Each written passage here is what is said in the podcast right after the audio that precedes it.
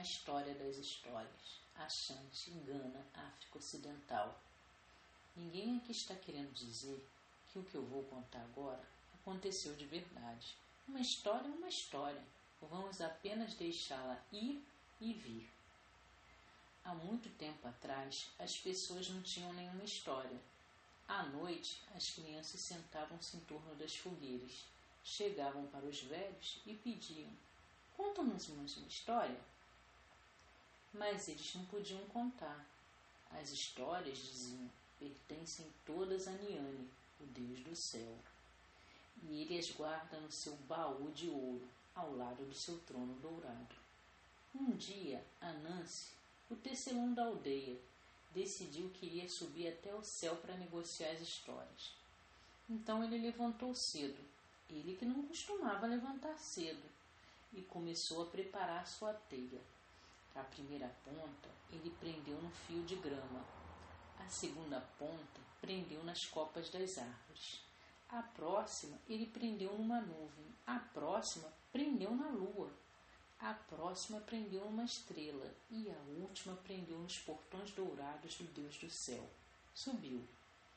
Quando chegou, o Deus do céu, sentado no seu banco dourado, gordo e risonho, perguntou: que você deseja, Nancy, pequena aranha?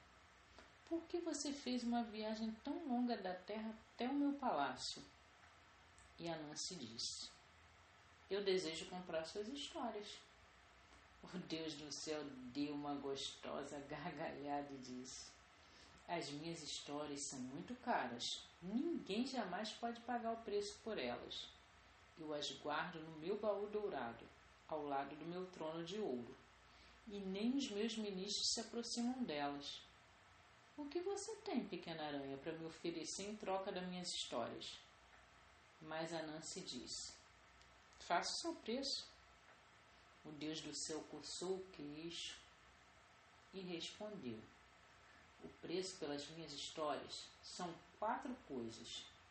Eu quero que você me traga os marimbondos que picam como fogo, o leopardo dos dentes terríveis, a fada que nenhum homem jamais viu, e a grande serpente. A Nancy fez uma reverência e voltou. Quando chegou à aldeia, todos estavam muito curiosos e queriam saber o que é que o Deus do céu havia dito. A Nancy contou e todos ficaram desolados. O preço que o Deus do céu cobrava era impossível de se pagar. Mas a Nancy não se preocupou. Foi para casa e conversou longamente com Aso, a sua esposa, e à noite Aso teve uma ideia. No dia seguinte, os dois saíram para a mata. A Nancy levava com ele uma grande folha de palmeira. Entraram na mata, estenderam a folha e os dois começaram a conversar, ele e sua esposa, como se estivessem discutindo. É maior, dizia Aso. Não, é maior, dizia Nancy. É claro que não, é muito maior, dizia Aso. Não, é maior, dizia Nancy. Nisso, Niase, a grande serpente, veio deslizando, aproximou-se dos dois e perguntou: O que é maior? A Nancy respondeu: Eu encontrei essa folha de palmeira muito grande e minha esposa acredita que essa folha é maior do que você, mas eu digo que não. Você é maior do que a folha. É claro que você é maior. Não, é maior. Não, é maior. Continuaram os dois a discutir. A serpente, vaidosa e também com curiosidade, disse: É muito fácil perceber quem é maior. E se estendeu sobre todo o comprimento da folha. Quando fez isso, a Nancy pegou cipós, amarrou a serpente toda envolvida na folha e disse: Agora, Niase, você está pronta para se encontrar com Deus do céu. Levaram serpente e penduraram no galho de uma árvore próxima da casa de Anansi. Todos na aldeia ficaram muito surpresos, mas esse era apenas o primeiro dos preços. Faltavam os outros três. Como ele iria fazer? A Nancy não se preocupou. Foi para casa e ele e sua esposa conversaram bastante a noite toda, até que criaram um plano. No dia seguinte, a Nancy saiu e disse: Eu vou hoje capturar o sebo, o leopardo dos dentes terríveis. Mas como? disseram, nem o maior dos caçadores consegue sequer se aproximar desse animal. Quem irá conseguir pegá-lo? Mas Anansi disse: Eu tenho um plano. Ele foi para a mata e levou consigo algumas voltas de cipó pendurado no ombro.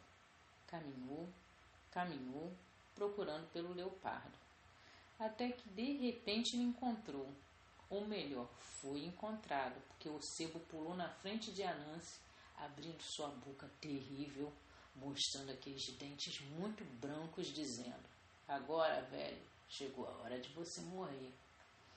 Anansi apenas disse: O que tiver de ser, será. Mas seria uma pena se você me devorasse justo hoje, porque eu acabo de criar um jogo novo e ainda nem tive tempo de ensinar ninguém. Hum, que jogo é esse? quis saber o sebo. É o desafio do nó mais forte. E como se joga? Com cipós.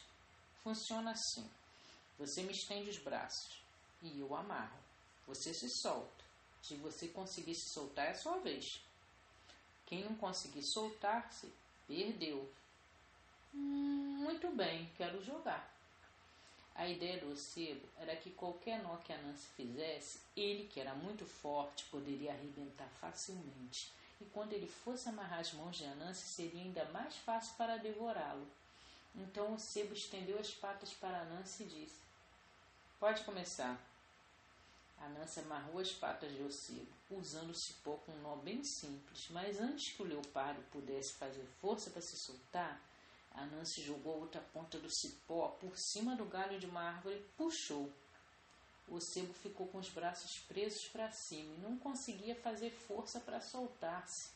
Anansi, então, usando o mesmo cipó, amarrou todo o animal e disse: Agora, o sebo, você está pronto para se encontrar com Deus do céu. Na aldeia todos ficaram surpresos, pois ninguém jamais havia conseguido sequer se aproximar-se desse animal e sobreviver. Mas ainda faltavam outros dois desafios, os mais difíceis.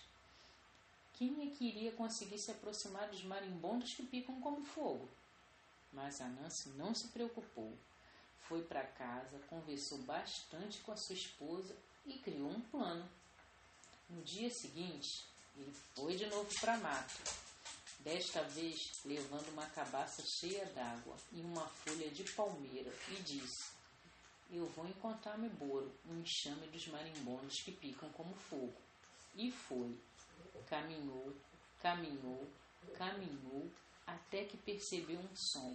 Bzz, bzz, bzz. Eram os marimbondos. Ele foi se aproximando devagar, até que viu um enxame voando. Então ele cobriu-se com a folha da palmeira e começou a jogar água em cima dos marimbondos, dizendo: Está chovendo, está chovendo. Corram para sua casa antes que suas asas se molhem. Os marimbondos acreditaram voaram todos.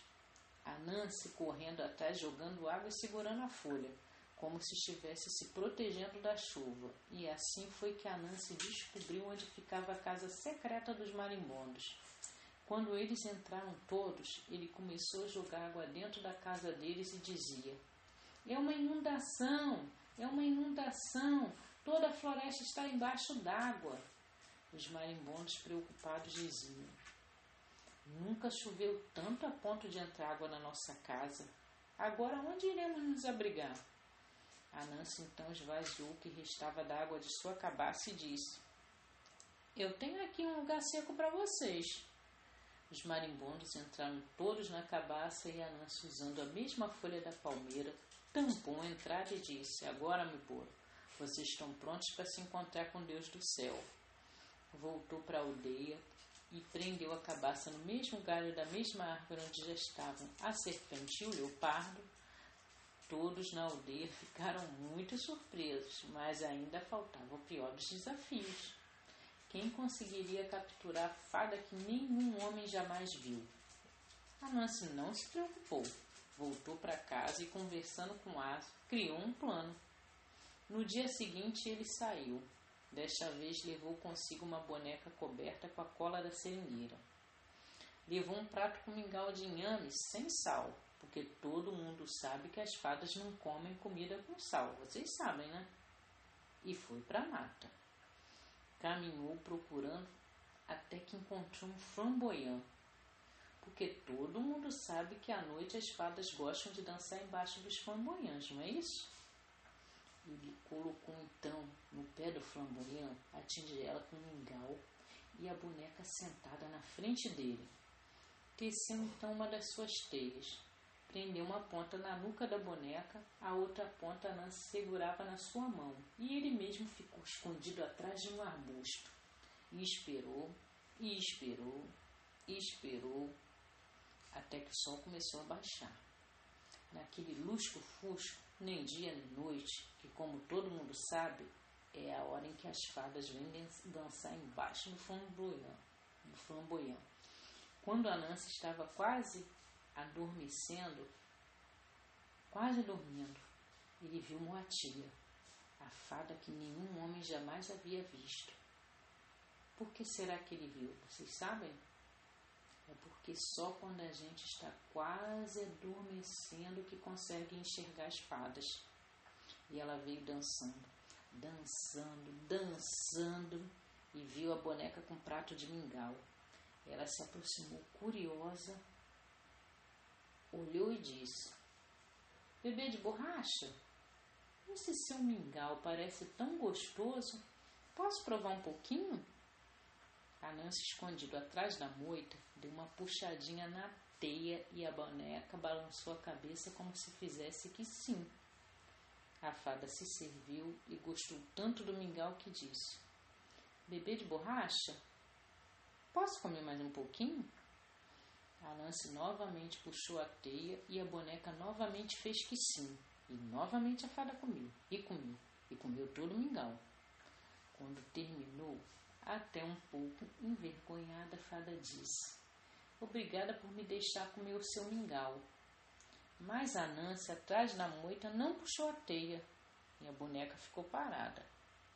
Bebê de borracha, eu estou falando com você. Mas a boneca continuava imóvel. Bebê de borracha? Sabia que você está sendo muito mal criada? Desta vez, Janance puxa a teia e a boneca faz que sim com a cabeça. Então a fada ficou irritada. Bebê de borracha, você quer que eu lhe dê um tapa para que você aprenda a ser educada?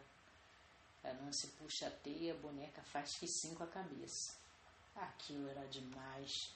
A fada deu um tapa na bochecha da boneca e sua mão se colou na cola da seringueira deixando a fada ainda mais irritada. Bebê de borracha, se você não soltar minha mão, eu lhe dou outro tapa. E a fada deu outro tapa e sua outra mão também ficou presa. A fada, desesperada, tentou se soltar com os pés, tentou se soltar de todo jeito. E a boneca se desmanchou inteira, já nem se reconhecia. Era só aquela bola de cola, na qual a fada ficou toda colada. A Nancy então se aproximou e, usando a mesma teia, prendeu a fada e disse: Agora, Moatia, você está pronta para se encontrar com o Deus do céu. E ele voltou para a aldeia. No dia seguinte, começou a fazer sua teia. Aí vocês já sabem, a primeira ponta ele prendeu um fio de grama, a segunda ponta prendeu nas copas das árvores, a próxima ele prendeu numa nuvem, a próxima prendeu na lua, a próxima numa estrela e a última prendeu nos portões dourados do Deus do céu. E subiu, puxando Moatia, a fada que nenhum homem jamais viu, um boro, os marimbondos que picam como fogo, o ocebo, o, o leopardo dos dentes terríveis e Niase, a grande serpente. E apresentou todos os prêmios para Niame, o Deus do céu, que sentado no seu trono dourado, apenas olhava e sorria, então ele chamou todos os seus ministros e disse: Vejam, os mais fortes, os mais ricos, os mais poderosos não pagaram preço pelas minhas histórias, mas a pequena aranha, acreditou que poderia e fez. Agora eu quero que todos vocês cantem em homenagem a Nancy. E todos os ministros do Deus do céu fizeram uma batucada. Pô, que batucada! Então o Deus do céu entregou o baú dourado para Nancy e disse: O baú todo lhe pertence. Todas as histórias são suas. Daqui para sempre elas serão conhecidas como as histórias da aranha. A Nancy desceu levando o baú. Quando chegou à aldeia, abriu e tirou uma história. E contou para alguém. Depois tirou outra história e contou também. Mas à medida que ele contava as histórias e dava as histórias, elas continuavam com ele. E um com o outro também, porque as histórias são assim. Quando eu entrego uma história para alguém, essa pessoa tem uma história, mas ela continua sendo minha também. E foi assim que as histórias da aranha, as histórias de Quaco Anansi se espalharam por toda a África e cruzaram os oceanos e chegaram à Europa, chegaram à Ásia, chegaram às Américas, chegaram ao Brasil, chegaram aqui e agora chegaram até você.